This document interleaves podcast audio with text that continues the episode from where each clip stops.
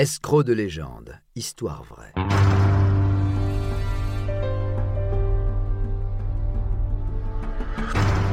Un programme Studio Minuit.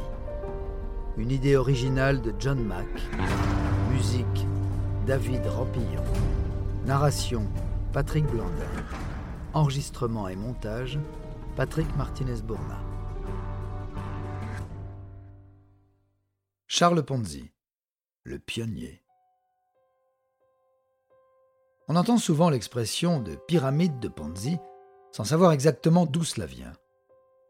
Un système de Ponzi, du nom de son inventeur dans les années 1920 à Boston, est un montage financier consistant à attirer des clients dont les investissements servent à payer les instigateurs et les premiers membres, engendrant ainsi un cycle frauduleux.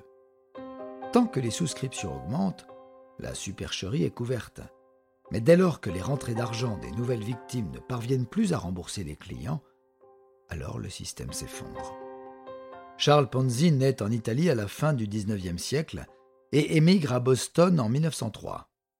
En situation financière délicate, il part à Montréal quelques années plus tard, souhaitant travailler avec un compatriote italien qui travaille dans le commerce de cigares.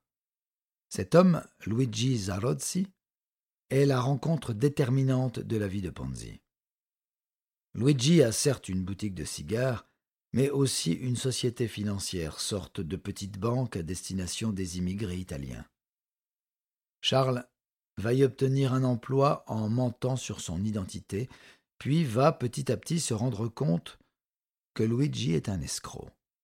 Il promettait une rentabilité très alléchante de 6% aux épargnants en puisant directement dans les fonds des nouveaux déposants. Tant que la société n'a pas à verser beaucoup d'argent en peu de temps, l'arnaque tient. En 1908, les doutes émergent et Luigi fuit au Mexique. A priori, Charles Ponzi n'était pas complice dans cette fraude. Il connaît des déboires avec la justice pour des fraudes mineures dans les années suivantes. Il écope de trois ans de réclusion pour avoir contrefait la signature d'un ancien client de Luigi Zarossi et s'est fait un chèque de 400 dollars. Relâché après un an et demi, il sera ensuite emprisonné deux ans pour avoir voulu faire entrer illégalement des Italiens aux États-Unis. Une fois libre, Charles retourne à Boston. Le reste appartient à l'histoire. En 1919, Ponzi reprend le modèle de Zarossi, mais dans une toute autre envergure. Il promet 50% de rentabilité en trois mois à ses clients et devint ainsi millionnaire en quelques mois. Il escroquera alors près de 40 000 personnes pour une récolte de 15 millions de dollars, dont seulement un tiers fut redistribué.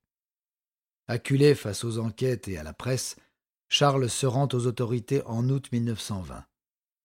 Il plaide coupable lors de son procès fédéral, prend cinq ans de prison et est libéré après trois.